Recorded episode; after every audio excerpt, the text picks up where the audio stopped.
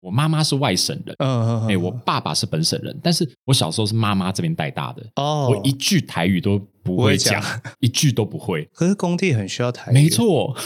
所以当时我去工地的时候，做铁工的师傅啊，他就跟我说：“哎、笑点呢，把腿解罗赖吧。”嗯我连罗赖吧是什么我都听不懂，哦，对，就被师傅骂 呀，三字经这样骂。然后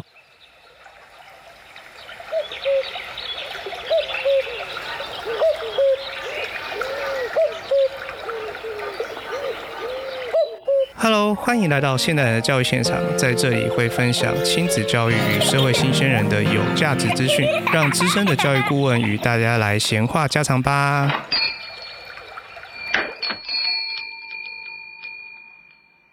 Hello，欢迎大家再次来到现代人的教育现场。不知道大家呢有没有听过屋顶上餐厅呢？可能有人听过，有人没听过。它就是在阳明山上一个非常非常有名的一个餐厅。它有名的原因，除了餐点好吃之外呢，就是它的设计整个非常的美，美到就是大家去就一定要拍照打卡，超漂亮的。然后今天很开心邀请到屋顶上餐厅的室内设计师周延瑞 Marco 哥来到我们的现场。 ，Hello，大家好，伟成好。嗨，Hello，马口嘿哥，很开心可以访问到你。是啊，一时叫你伟成有点不太习惯。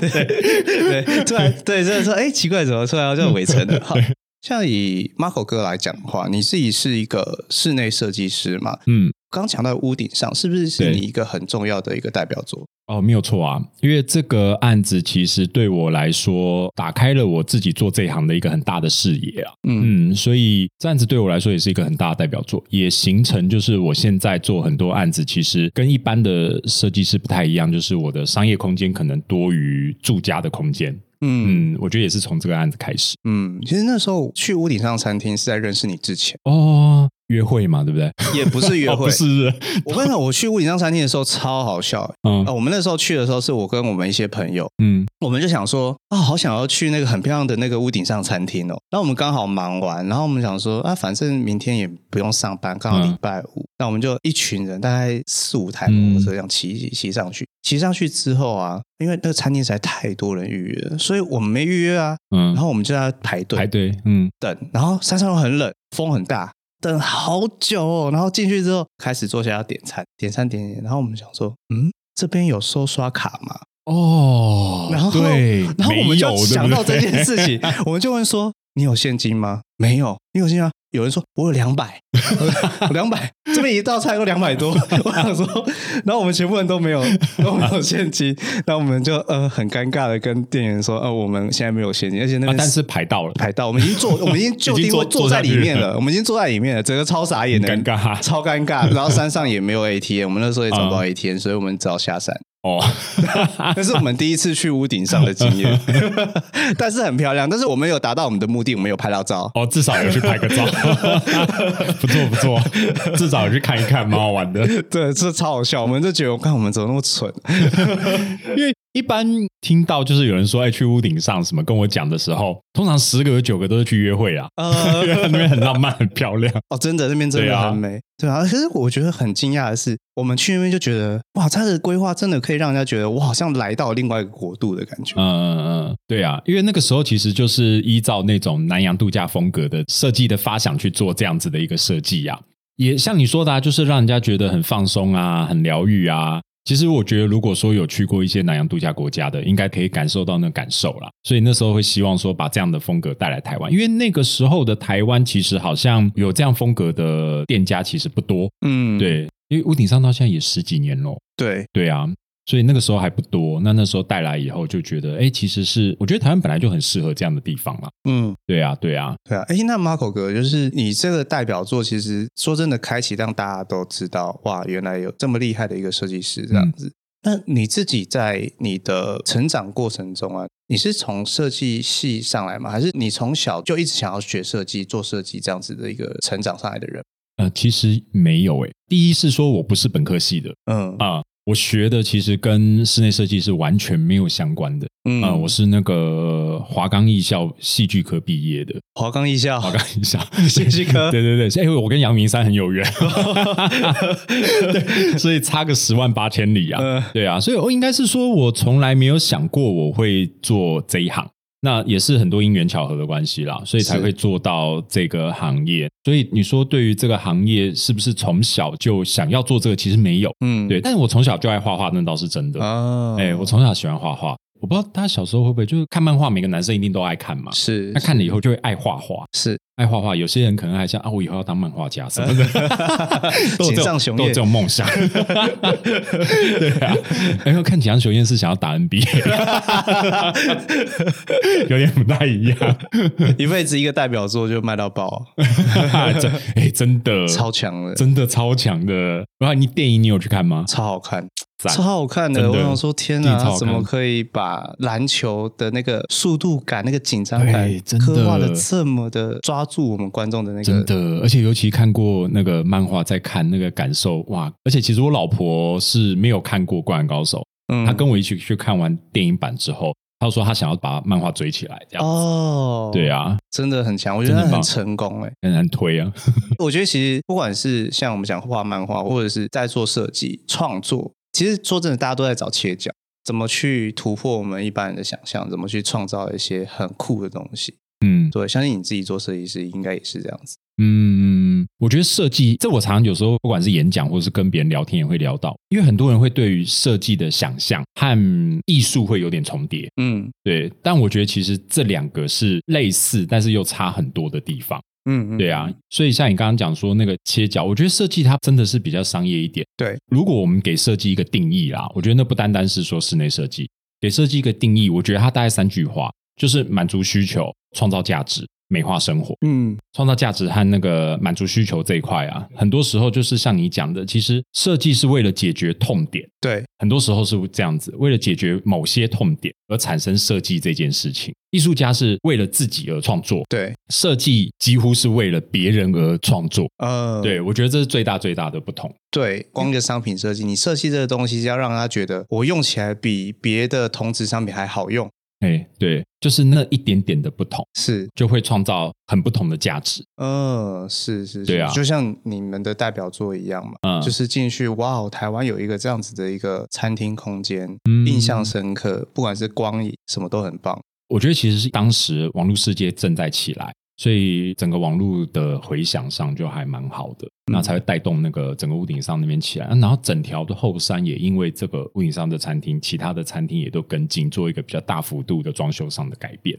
哦，对耶，其实你这样一讲，我好像印象中在那个之前，嗯，阳明山的餐厅好像都比较阳春一点，我、哦很阳春呢、对啊，我不是说我读书也在阳明山吗？嗯读书的时候，我们去那个地方，那个我们叫做蛇山后山呢、当时的屋顶上那块地，它是一个有点像土基层的地方，嗯，哎、就是让人家在那边喝茶泡茶，哎，然后吃一些野味啊、山菜啊这样子。我们还常常放学之后会在那边玩扑克牌啊、什么雕牌什么这样子。所以没想到后来就是哎，整个可以做这样一个大改变。真的真的，对啊，那 Marco 哥，你是什么样的转折点让你进入到室内设计？其实真的蛮因缘巧合的耶。其实我在学校的时候，是，当然学校学的是那些舞台剧啊这些东西，但是我在学校其实当时我也有在组 band，所以我很喜欢玩音乐。那个时候也会想说，毕业之后我就去做音乐相关的行业。是，那个时候也有朋友是在很大间的录音室工作，那种录音室专门就是帮大牌艺人阿妹啊、莫文蔚啊都在那边录。是，然后也有想说，哎，去那边做录音助理，从那时候开始。结果我刚当兵退伍之后，那个时候刚好是唱片界最惨淡的时候，是，因为那时候还是要靠 CD，那个时候呃非常非常严重。对对对，呃，那时候还不是说什么用 MP 三那种，就是都是用那时候光路碟边都摆一堆哎盗版对对的对那个对对 CD 摊，哎超多，没，错没错。我们还有同学就是自己买的那个烧光碟 机，你知道吗？然后他就可以帮人家一直抠光 碟。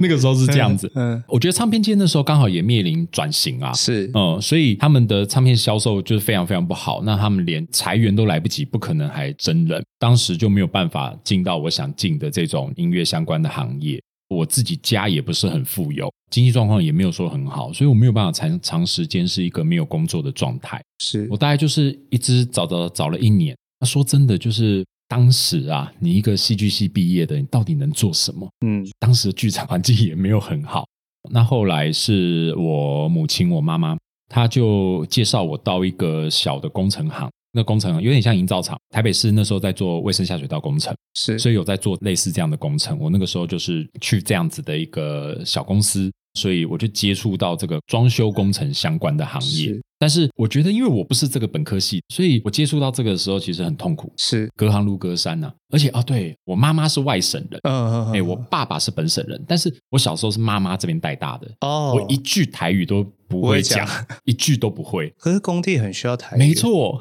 所以当时我去工地的时候，做铁工的师傅啊，他就跟我说：“哎、笑点呢，把台姐罗赖吧。”我嗯，连罗赖吧是什么我都听不懂，哦，对，就被师傅骂 呀，三字经这样骂。 哇，对啊，后来我觉震得，嗯，我觉得哇，这样下去不行啊，嗯，所以我就那时候找朋友帮我找一下有没有在教装修工程实务的这种补习班。结果我发现，哎，没有在教这种，只有教什么教室内设计。我就找了一家去学，这样学了以后，我才了解说，哦，原来室内设计是什么样的一个产业。那可能再加上，就像我讲，我以前小时候其实就爱画画，所以当我刚开始接触到这个时候，我就觉得很好玩、很有趣，我也就产生兴趣。然后从那时候一学，然后就慢慢开始接触这一行，慢慢做，慢慢做，一样从助理开始，一路这样做做做，就一晃眼也大概二十几年这样子。哦，大概整个这个过程大概是这样。哎，那马可哥，我想要请教你一件事情哦，就是从你这样子学习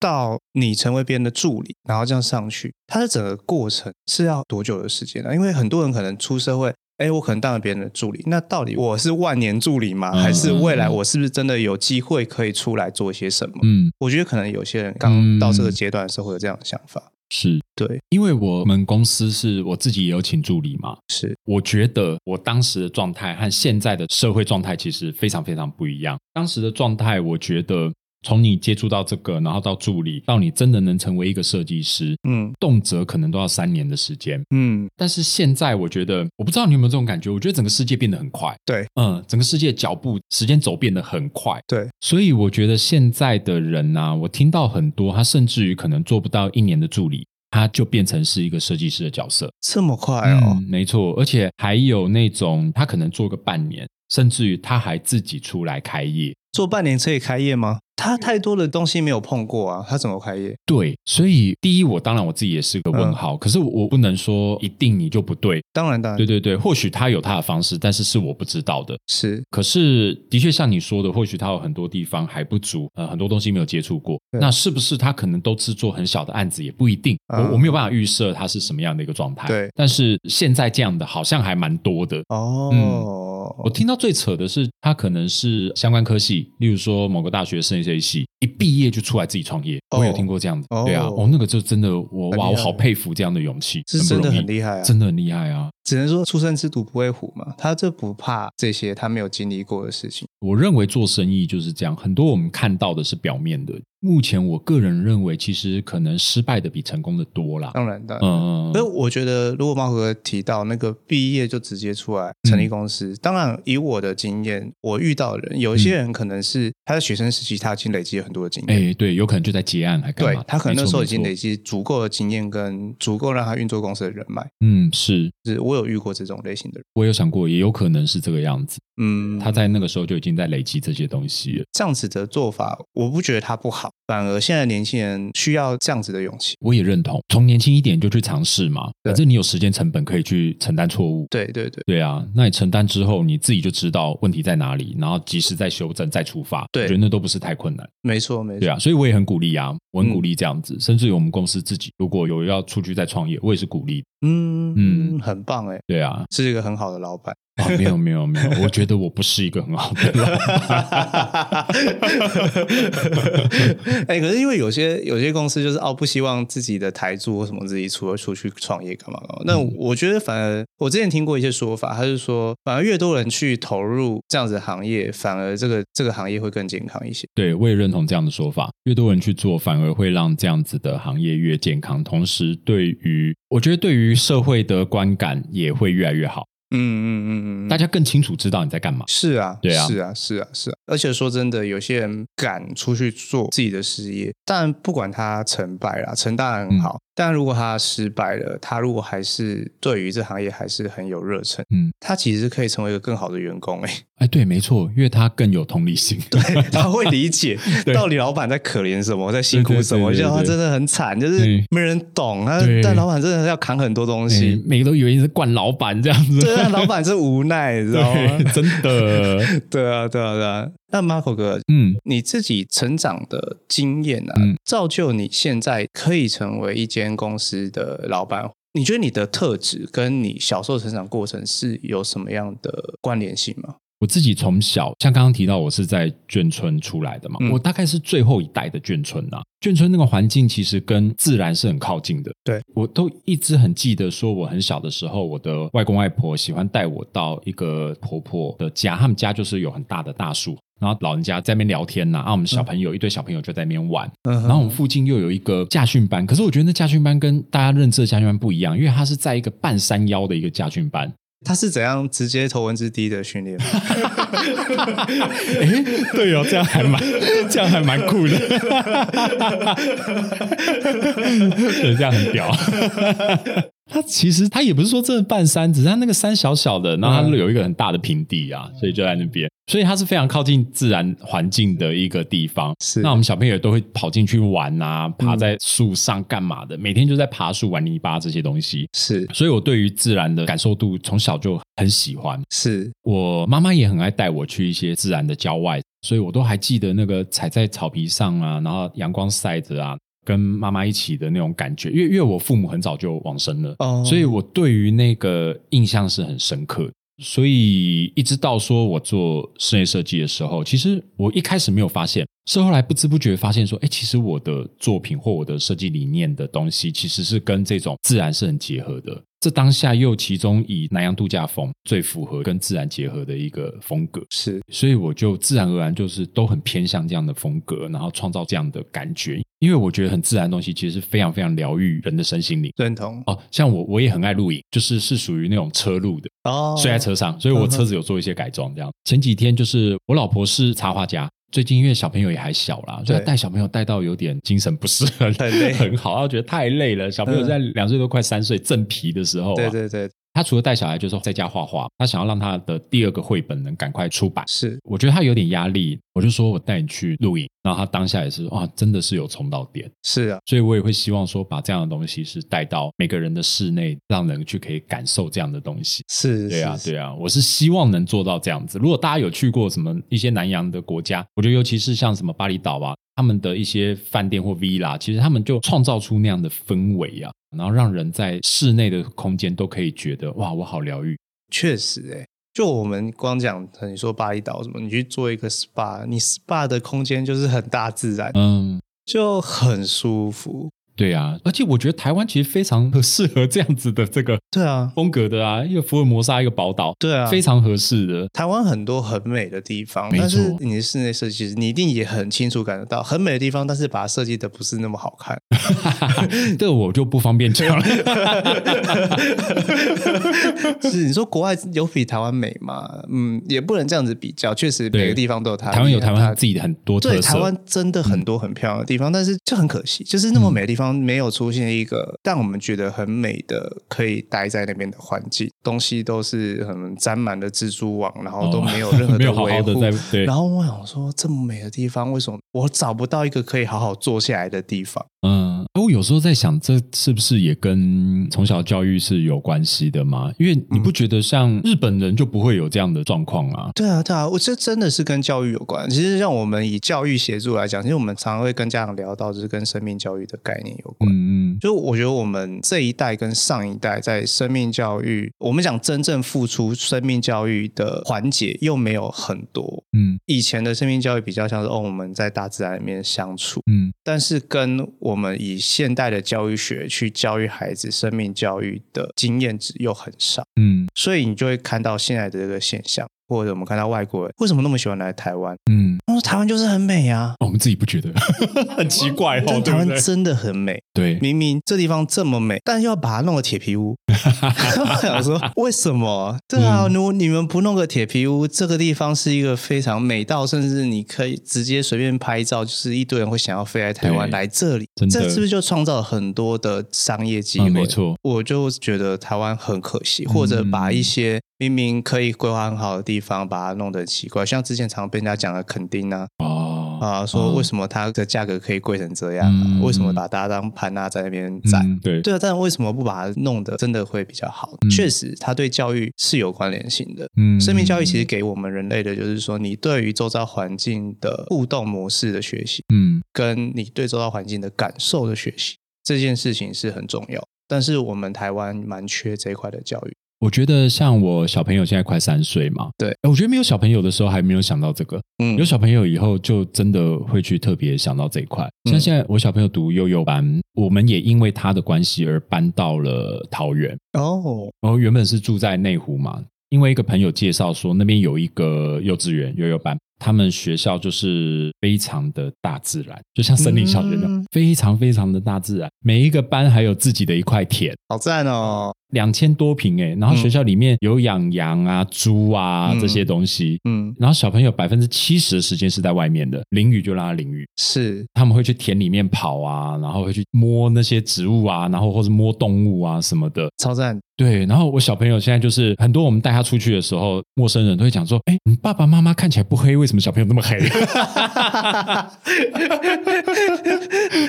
就玩的很开？”哦，对啊，对啊，我就觉得哦，这样很棒。很好啊虽。然学费超贵，哦，对了，对，但是就觉得这样很棒。我就在想说啊，我们小时候好像就不是在这样的一个环境下长大，我们就一直希望自己的小孩子是可以在这样的环境下，不是在这么填鸭式的一个教育制度下去做。对，就是我觉得人的人格养成跟你与自然的互动有极大的关联性。像你愿意让孩子去享受这样子的教育，我觉得是非常好的。但是相对来讲，有些家长可能不认同，因为对他们的环境可能没有这么深刻的感受是到我与自然连接之后会不会产生什么样的不一样。是，但是像你提到，你小时候就有在眷村的经验，你有在自然相处过的经验，所以你现在在城市生活，你一定会有一个很强烈的对比的感觉。嗯，没有错相信这也是驱动你愿意为你孩子付这样子的学费，去这样子的一个环境。对啊，对啊，没有错。而且前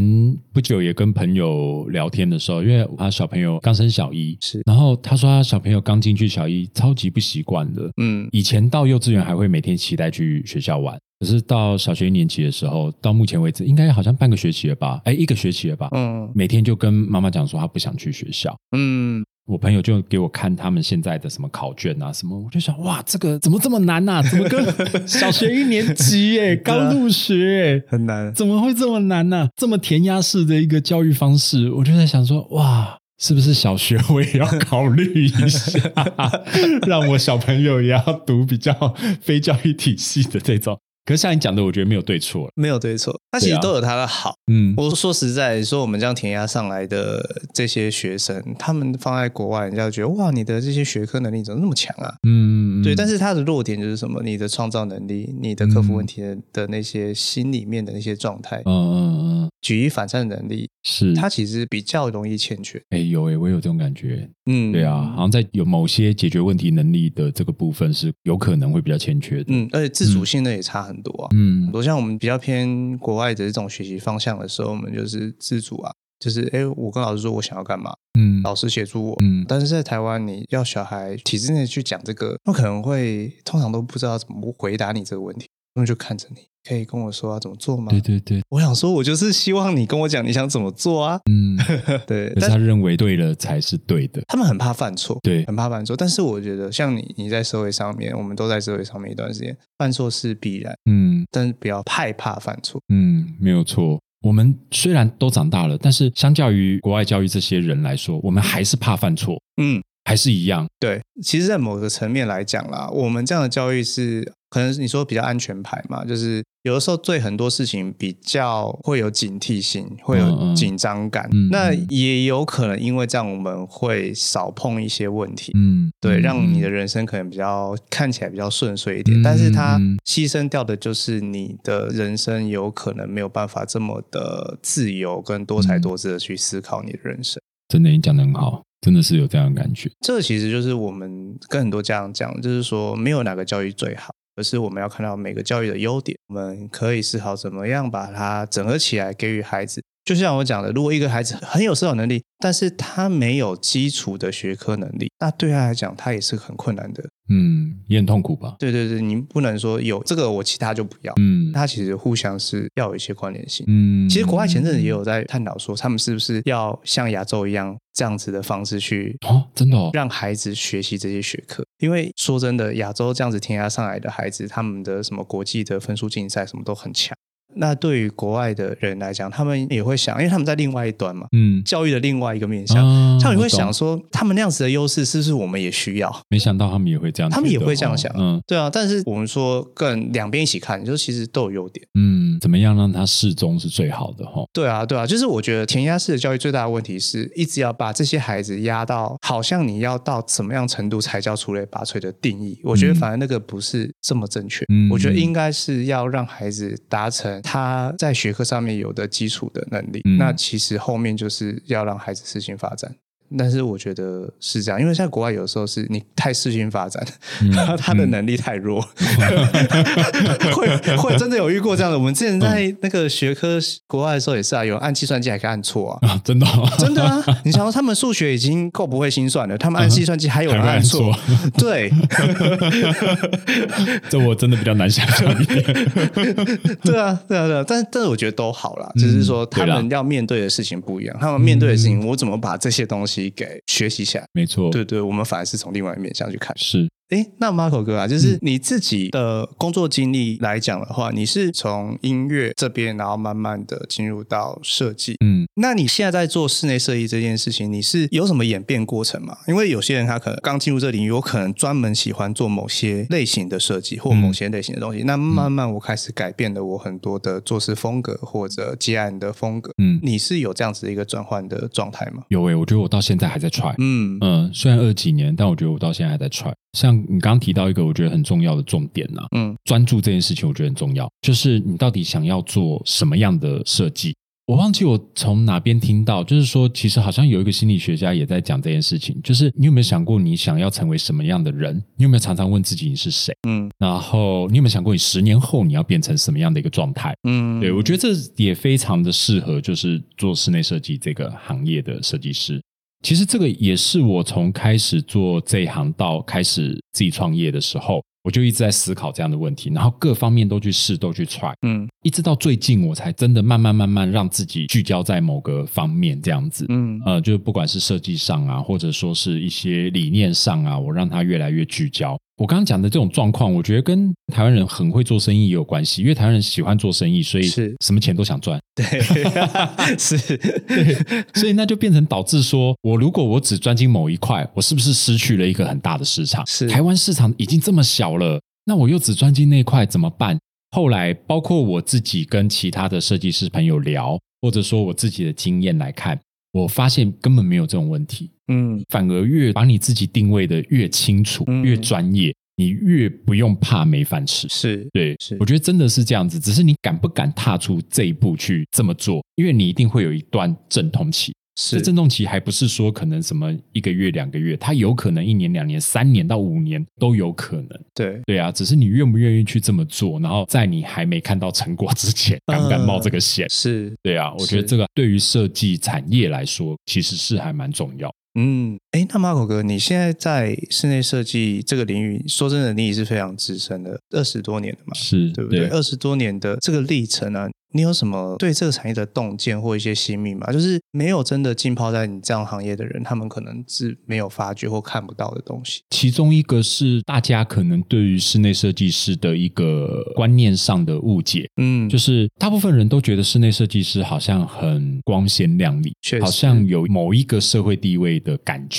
对但是其实实际上的室内设计师，其实很多时候他必须是混在工地里面的。但是为什么会给人这样的感觉？是因为当我们在面对客户的时候，我们必须还是要展现出我们的专业。而且设计它就是一个跟美感有相关的嘛。我刚刚提到第三个，就是设计其中一个要素就是它必须要去美化生活，是，所以我必须呈现出来是一个好像有一个质感在这种感觉。对，但很多时候，其实我必须要在工地里面，可能跟师傅要把弄啊，是也不要去怕脏啊，这样子。对啊，因为很多东西是你在工地里面，其实很多客户他们是连在那工地是没有办法接受。那个有时候很脏，或是空气真的不是那么好，是，师傅有时候讲话当然也比较粗鲁，嗯，对啊，所以就变成你必须要去面对这样的一个状态。是像我知道有些设计师他不是那么喜欢跑工地的，我觉得这是一般人对于设计师的一个误解，就是大家比较不知道的。但其实设计师就是因为你还要监工嘛，所以你其实绝大部分的东西你其实不是那么光鲜亮丽的一个状态。如果照巴赫哥讲的，其实听起来应该像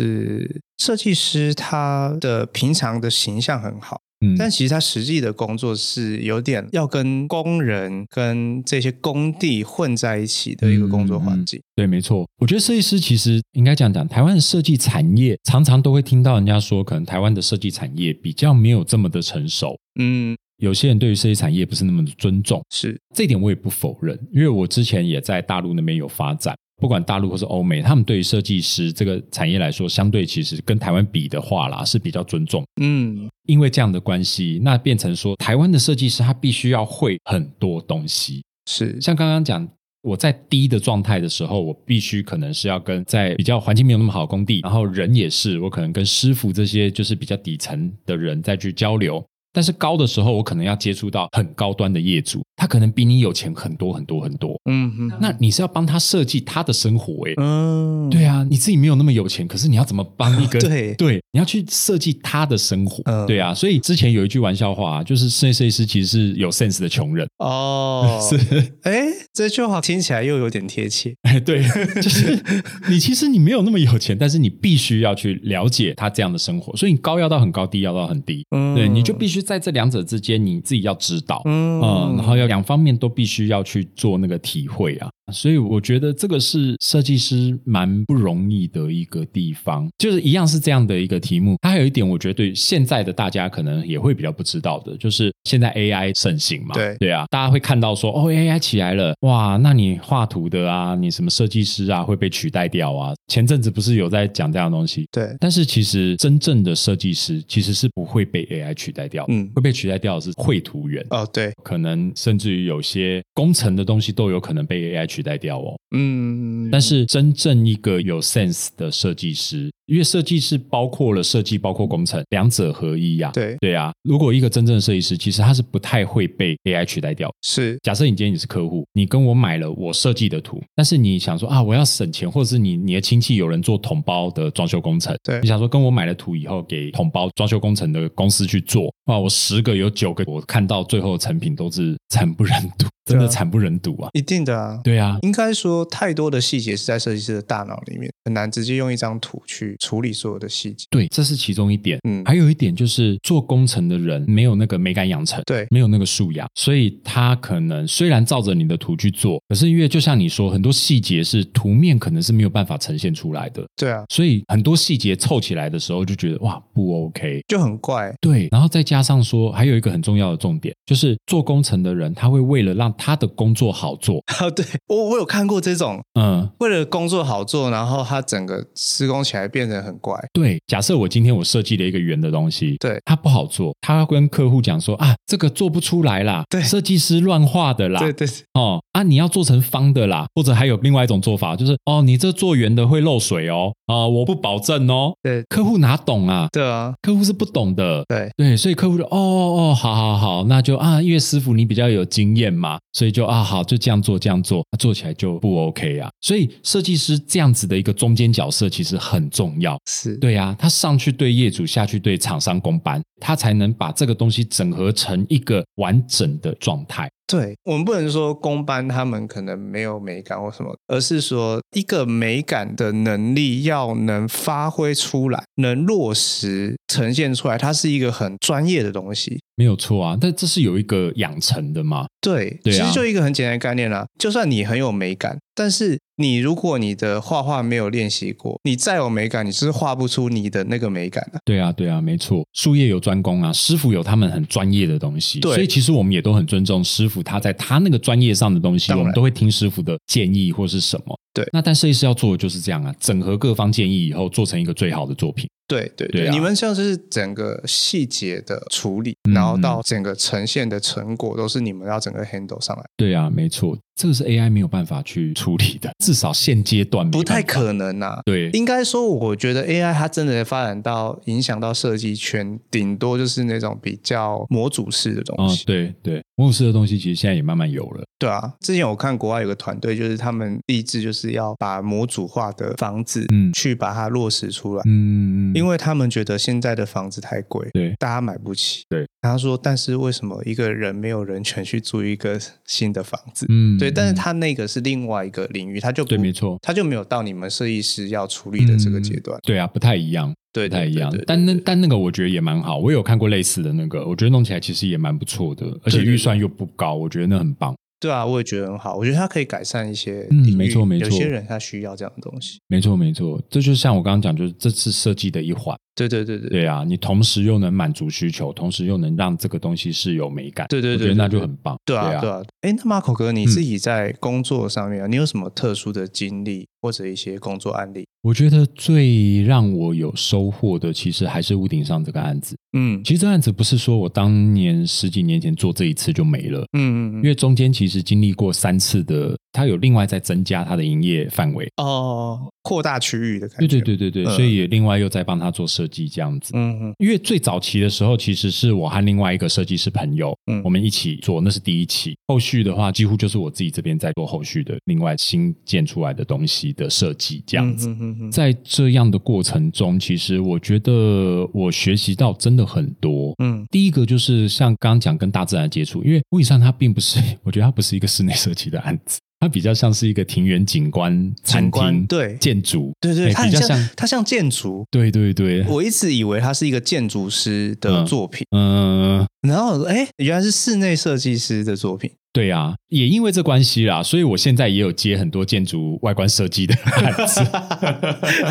但我是做概念设计啊。当然，我不是像建筑师那种他那么专业，那有很多专业性在对这样子，我对只是对做一个外观的概念设计而已。是是对啊是，那是但是像屋顶上的经验的话，就是让我跟其他设计师比，就是我有多了一些建筑的经验，多了很多景观的经验。嗯，那些都是很枝微末节的细节啊！你能对想象你的工地里面一天到晚还出现蛇啊什么东西 吗？这是很特别的经验呐、哦，对啊，，然后再加上说，我们当时就还去国外去采买很多建材啊、装饰品啊，这样子去印尼啊、巴厘岛啊这样子。直接飞去国直外接飞过把去东西带回来。对对对，我觉得那也是一个很特别的经验。那我觉得这就是室内设计业这个行业有时候跟人家不太一样的地方，嗯它有非常大的一个自由性，可以去了解呃某一个建材我要怎么去取得，我甚至于到很远的地方去取得这样一个建材，我要怎么运用在这个设计里面。是对，我觉得那都是一个很特别的经验，甚至于到国外以后，看到了人家怎么去设计那个东西，怎么运用这个材料，或者怎么设计那个空间，那跟你在台湾所接受到的是很不一样。那个是室内设计师很有趣的一个地方，很特别的经验。哦，了解。那我觉得你讲的真的非常好。嗯，室内设计师他的职业的深度跟广度，其实你真的没有进去的人真的会不知道。一般人可能就想说，哎呀，就是把图画的很漂亮啊，嗯然后去把它这样做出来。对，到飞到国外去选材，然后把东西运回来，到跟案主的整个沟通，我觉得真的是不简单的一个工作。我也觉得室内设计师好像真的要十八般武艺都会，嗯就是样样通，但是样样其实也没有到那么精。 就都要能聊。对对对，他都要知道一点。反正因为一个人的生活囊括了太多太多东西了，对啊，对啊，所以你都必须要都要知道，你可能才有办法去做。嗯，对啊，然后可能我今天又不只做住家空间，我还要做商业空间。商业空间和住家又是完全不同的一个领域。他们好像光连施工的时间都不一样，就是你可以允许你施工的时间好像都不见得是一样的。对，也不太一样。像你讲施工时间，最大差别就是像办公室的设计就很不同啦。嗯住家来说的话，都是希望你礼拜一到礼拜五施工嘛。嗯那办公室都希望你礼拜六、礼拜天施工。哦，对啊，这就是很大的一个差别了。嗯，嗯而且你们像公班啊，互相的这些协调，这都是要很有经验的，对不对？嗯，没有错。所以我个人觉得，一个真的很独立作业、非常面面俱到的设计师，真的很不容易。就我的经验看来，那毕竟还是少数。我觉得我自己也没有做到这样子，我自己很多东西都是不足的，嗯所以以我需要团队来补足我不够的地方。嗯哼，但是我也有看过很多人，他是有办法整个 handle 的很完善的那种，我就哇很佩服。很厉害耶。对，那就真的很厉害。那马可哥，你在工作上面呢、目前这么多年，你有遇到印象中什么 moment 有点职业倦怠啊，或者说有什么你觉得你真的记得是你要花很大力气去克服的东西？蛮长 的耶， 每天，欸真的，我觉得我每天都要在面临这些、思考这 些。对我自己来说啊，必须要去克服我自己觉得不够完美这件事情。嗯，室内设计这个产业，不像我今天做一只手机、一个 iPhone 一样，是，我可以把它尽量做到很细节、很完美。嗯室内设计没有办法，没有一个案子是你真的百分之百一点点瑕疵都没有的，哦没有这种事。哦，嗯，真的没有这种事，所以你必须要去接受这个不完美。嗯然后，当你在接受这不完美的时候，你的客户不见得是能接受的，啊，因为大部分的人都是这样啊。对啊为什么我手机、电脑可以做得好、啊？为什么你家的这个地方没有办法帮我弄好？可是有时候他真的是没有办法百分之一百的。嗯嗯，这个时候的就还必须要去说服他，你要说服自己的同时，你还要去说服他。嗯，对，坦白说，我蛮不喜欢这样的一个过程。我个人呐、是有些设计师可能他们就很擅长处理这一块，但对我来说，我很不喜欢处理到这个部分。哎，那马可哥，嗯你刚刚讲到说，有些时候有些你真的完成的东西没办法百分之百符合原本的期待的东西。那对于我们一般人来讲，我们要怎么去理解这件事情？就是为什么一个设计出来的东西，都沟通完的东西，为什么最后会产生这样子的一些不同的地方，没办法完成的？是因为施工的材料，还是什么样的原因？最大原因就是它怎么说，它都是一个手工的东西。哦，整个室内设计、室内装修来说，它就是一个手工的东西。的确，我画出来的图它是很一板一眼，那个没有错，它可以画到完美。对但是为什么呈现出来没有办法到这么完美？因为它就是一个手工的东西。所有的工班一个案子通常会进去，可能都十几、二十几个工种，嗯，从头到尾这样去做。嗯，嗯就算现在你说模组型，我们讲系统柜好了，是它还是需要师傅在现场组装的。它的柜子也是在工厂手工弄的差不多以后，然后到现场，然后手工把它组装起来，它还是需要手工的过程。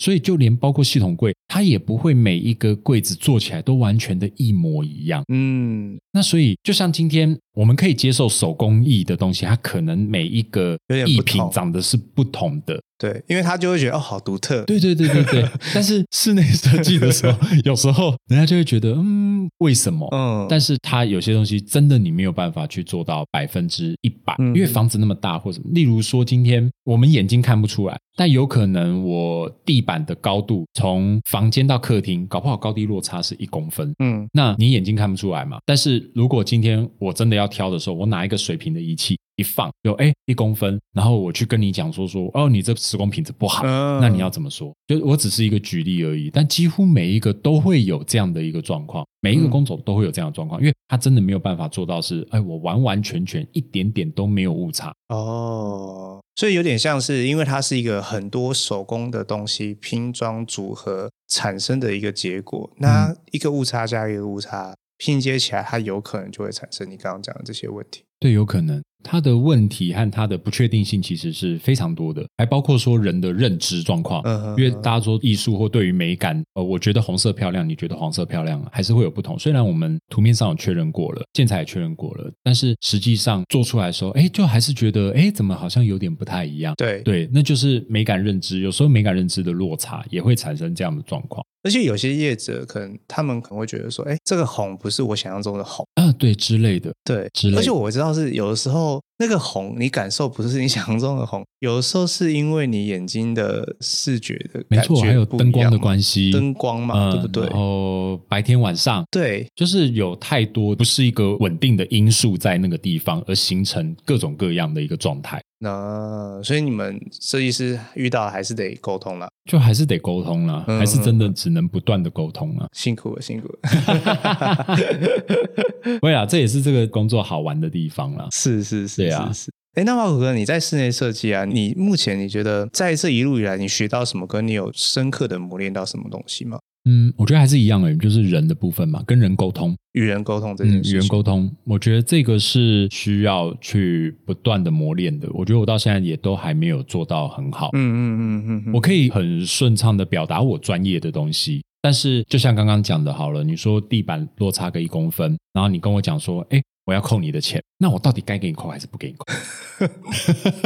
对，因为你不肯重做啊，对啊，所以这就变成说要不断的再去沟通、沟通、沟通。我觉得这个真的是需要像你讲，需要去磨练的。嗯呃，而且还有一个，就像刚刚提到的，就是我要去接受，嗯，很多不完美的一个状态。嗯对，但我在接受的同时的时候，我觉得其实会常常反映到我自己，就是嗯会觉得我好像做不好。嗯，我不知道是不是跟我小时候某些的经历有关系，但是嗯我觉得我这个东西比别人强烈，我很容易会去怪我自己做不好。嗯这一点也是我一直到现在哦，就是我做这么久了，一直到现在，对我来说啦，嗯嗯很大的一个缺点，了解。那我觉得这个可能要去再做更多的探寻，真的，因为他以我们经验啊，通常是跟你讲的小时候的经历会有一些关联性，嗯，对对，成长的过程嗯会有一些关联性，嗯对，这可以到时候可以再去探寻。嗯嗯，其实我觉得与人的沟通这件事情，你说真的，我们在社会上面要工作到一个高度的时候，这个能力就会越来越重要。嗯，真的，就像我们看很多年轻人，他可能会觉得说啊，为什么我要花这些时间去跟各部门沟通？我要嗯跟这些人沟通，为什么？他可能会觉得很烦。嗯对啊，以前学生时期可能不用，嗯可是那主管又叫他去沟通，嗯，他就会觉得说很烦。但是主管可能就是希望他成才吧，希望他未来有这个高度。嗯。但是有些年轻人可能不一定可以看到这件事情。嗯，我觉得你说的没错诶，嗯就像刚刚提到说，有些人可能他是室内设计系毕业，嗯嗯，他在学校的创作是不会受到任何限制，对，他可以发挥他自己很多想象去做这样子的一个空间创作。可是当他到社会上来做，到设计公司去做的时候，他发现，哎，我要做这样的创作的时候，为什么第一个我被老板检视，对第二个我被主管检视，然后再来我还要面临在工地的时候，师傅说你这个做的是有问题的，怎么样？然后我同时还要再被业主那边、客户那边做检 视， 对，他 就变成这么多，他要去沟通。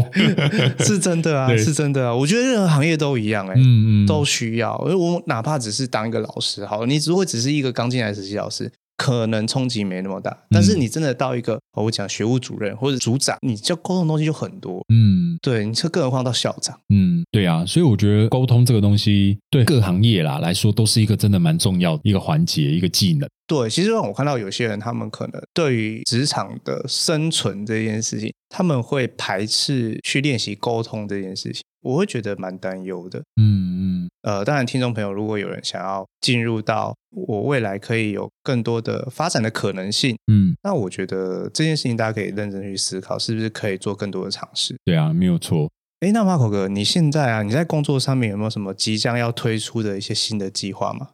我现在有要推线上课程啊。哦其实应该是说线上和线下可能都会同时 推，哦，太赞了，对啊，像刚刚我们前面有提到啊，其实嗯现在的这个时间脚步这么快，嗯，以线上课程的方式是很适合让人学习室内设计的，因为以前的人会觉得室内设计好像是一个很专业、很对难的一个专业技能。是因为像我自己就是非本科系毕业的嘛，是一个小白最知道小小白需要什么东西了。啊、哦，对对对对啊对对对对，但是很多人其实是真的想要踏入室内设计这个产业。是我想要做这线上课程的其中一个目的，其实真的是这样子。我听到太多朋友想要做这个，是我都不知道为什么。 你脑袋是坏掉了，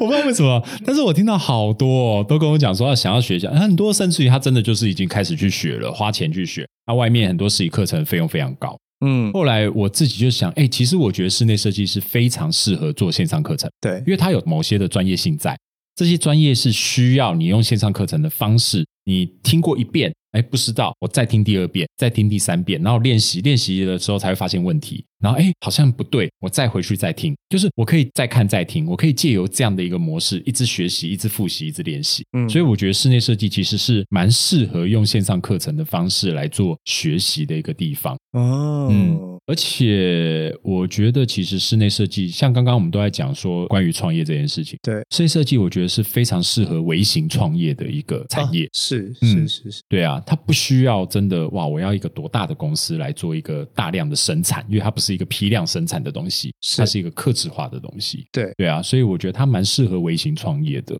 所以如果今天有人想要在这个方面，不管他今天他是想要转职或是二度就业，像我刚刚讲说，我有朋友想要做室内设计，有蛮多他是家庭主妇诶、哦，很多嗯嗯，女生对于家特别有想 象，对，嗯女生特别容易对家有想象，是，所所以她对于家，她会想说，我可以弄成什么样子，对然后进而就会想说，哎，我好像有这样的想法，我想要把它落实。是，对，所以我觉得就蛮适合这样的一个课程，然后让这些人是可以很有系统和很简单又快速的学习到，然后开始跨出自己的第一步。可以，不管是为自己的家，或是为别人的家，或者你真的想要一个微型创业的时候，可以去做的一个课程的方式，这样子。嗯嗯嗯，哎，那 Marco 哥，你的课程也会推线下，那你的线下课跟线上课它的差异性在哪里？线上课的话，像刚刚讲的这样子对嘛，那因为毕竟这有专业性在，对线上课学了以后，可能你会有问题，所以我线上课还会组一个 FB 的社团，就大家有问题可以在上面问。对但是我知道很多人他还是想要上线下的课程，他想要借由实体课程来学习这个东西。我觉得每个人想法不同，有些人对可能就是觉得我想听老师讲，然后我有问题马上可以问。对，我相信一定会有这样子的，是，所以才会有这样线下课程。但是因为毕竟线下课程受到场地限制啊，或是时间限制的关系，所以线下课程的费用一定会比线上课程来的高，对而且可能会高不少这样子。对，对啊，所以我想说稍微做一下这样子的区别，让至少是想要上实体课程的人，还是有这样的机会可以去上到实体的课程。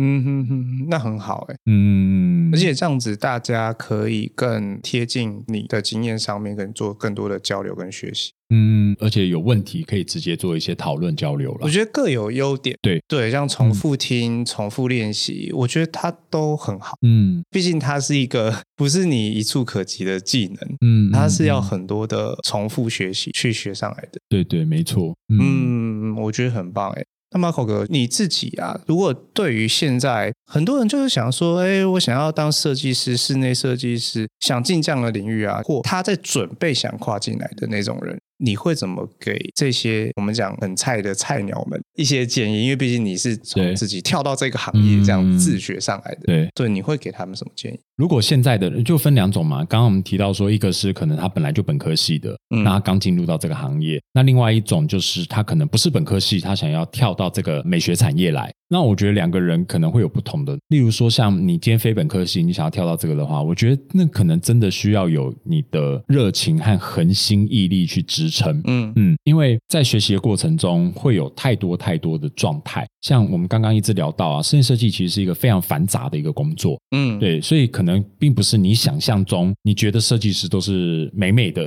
嗯，漂漂亮亮的，其实并不是那个样子。所以你必须要去接受这样的东西，然后遇到各种困难的时候，你还是愿意埋头苦练的去做学习，嗯哼对，然后慢慢慢慢再一步一步走上来这样子。可嗯哼，是相较于学这个行业的新兴学子，因为我也有在学校任教的经验，他在学校的时候，大部分的学校老师其实都是业界，对都跟业界有相关，所以这些学生其实在学校的时候就会听到老师讲业界的很多东西，嗯，所以他完全可以知道这业界可能是一个什么样的一个状态，他是有是心理准备的。是只是当然，像刚刚讲的，他在学校可以自由自在创作，出来对都不行。像这样子的学生的话，今天他跨足到这样的产业的时候，那我觉得他必须要具备的是有点愿意吃苦啦。对因为像刚刚讲出来了以后，你接触到社会的时候，我必须要说，室内设计助理的薪水，我觉得其实是蛮低的。是嗯，相较于很多一些基础的工作来说，其实真的是低的。那你要熬一段时间，那在这个时间的时候，大部分的深 C 助理其实要做的东西是包罗万象，其实会接触到非常非常多。可是换一个方式说，其实你学到也是最多的时候，你这个时候真的就像海绵，丢给你什么，你其实都会学到。对对，所以我觉得真的要是一个开放的心态，是一个白纸的心态去做学习。或许你在学校是个佼佼者，是但是当你来到这边的时候，你必须要真的让你自己变成一个海绵，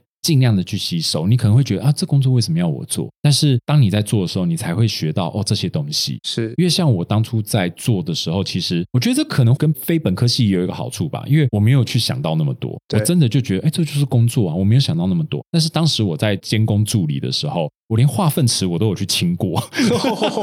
哇，水泥也搬过，砖头也挑过，但是我当时我没有去意识到说，哦，这是好像很不好的事情，就是我完全没有想法，我就觉得，哎，就对学嘛就学，就学，就做这样子，我真的没有多想。是对，是事后人家说，哇，你这么辛苦，什么当下完全没有什么辛不辛苦的概念呢、但是反而那个时候你的学习是很快的，是嗯，那到现在的时候，当我面临到一些工程上的状况的时候，我甚至于可以告诉师傅说，哎，不对，这个应该可以怎么做，因为我做过，嗯，所以我可以告诉你，我有这么做过。师傅就不会去跟你讲说说，哎，这你不懂啦，或者说是哎、哦这样做会有什么问题？但是我告诉你，我这样做过啊，嗯哼对啊，所以我觉得得其实反而是在助理阶段的时候是可以学习到更多的。哦，所以其实要很珍惜正在浸泡在基础学习这个阶段，它嗯对你未来是一个很大的帮助性。对啊，没错没嗯错，因为真你的们要接触太多层面的。对对，像今天我们讲到嗯到工地嗯到所有东西到比我们有钱的人，哎那些业主，对，那些东西都是每一环都要扎实的。真的真的真的，嗯，嗯嗯嗯甚至于邻居的沟 通，啊，对，施工哦，有点吵。 哎 对对对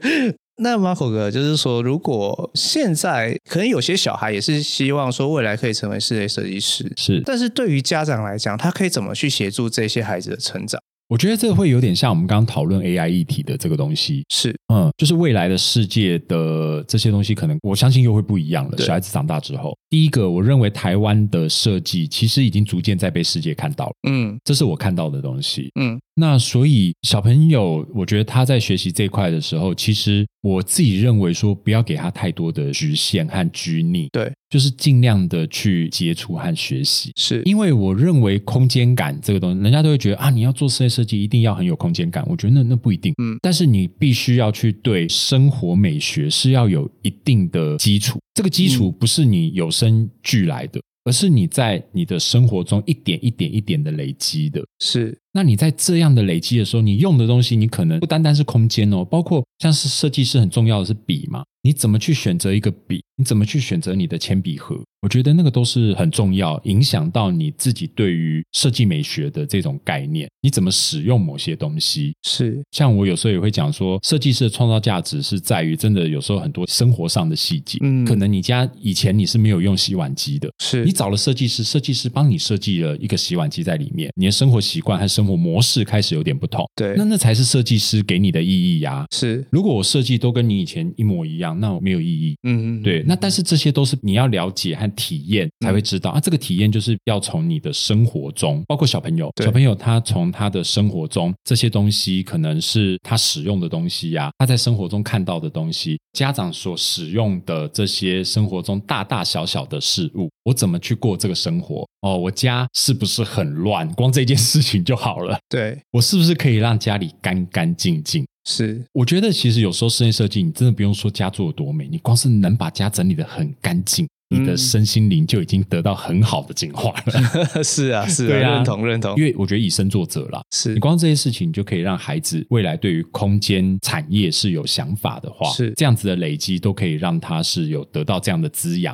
未来他开始尝试这个行业的时候，我觉得他已经有很好的底子在了。嗯，我觉得这确实是一个很大的关键，嗯因为大家就一直在讲说啊，我小孩要做这种职业，是不是空间感要很强？嗯，但是你讲到一个很本质的嘛，嗯就是他对生活美学有没有感觉？对，他有点类似像说，你学了这个本领，跟你懂这些美学是两回事。嗯成为一个出色的设计师，就像嗯我们今天提到的屋顶上，嗯它到底给我们的美学感是什么？嗯，而不是我们停留在，然、后我好像去国外把这些材料拿回来很厉害，对。而是它怎么呈现那个美学。而且像我们最早讲的，你今天呈现这个风格，就像你刚刚提到，我觉得很棒，就是嗯我不是只是把这材料拿回来，它就变得很厉害，而是我呈现这风格我是怎么来的，是它的文化是什么，我把它的文化带到这个空间来。对，对啊去过屋顶上就觉得它就是有那种文化感。嗯，所以我觉得小朋友那个也是啊。那像我们之前讲说，为什么日本它的东西，我走在街道上就觉得好干净，然后什么有美感什么的，对他们可能真的是从小就接受这样子的一个概念。对，那所以从小小朋友要给他怎么样的概念，这是真的是身教。没错。而且其实刚刚猫哥哥讲到一个很大的重点，美学跟文化感这个东西，其实跟一个孩子他的学习广度有很大的关联性。就像嗯你讲的文化，光去理解文化跟感受文化，它就是一个很大哦，的对，学真的习就很方不向一。样哈、嗯对，所以我觉得家长可以去思考更多，就是说，哦，我们不一定要只锁在我们看到的一个职业，而是他怎么用一个孩子的目标去打开他的广度，其实这也是很重要的事情。嗯，没有错。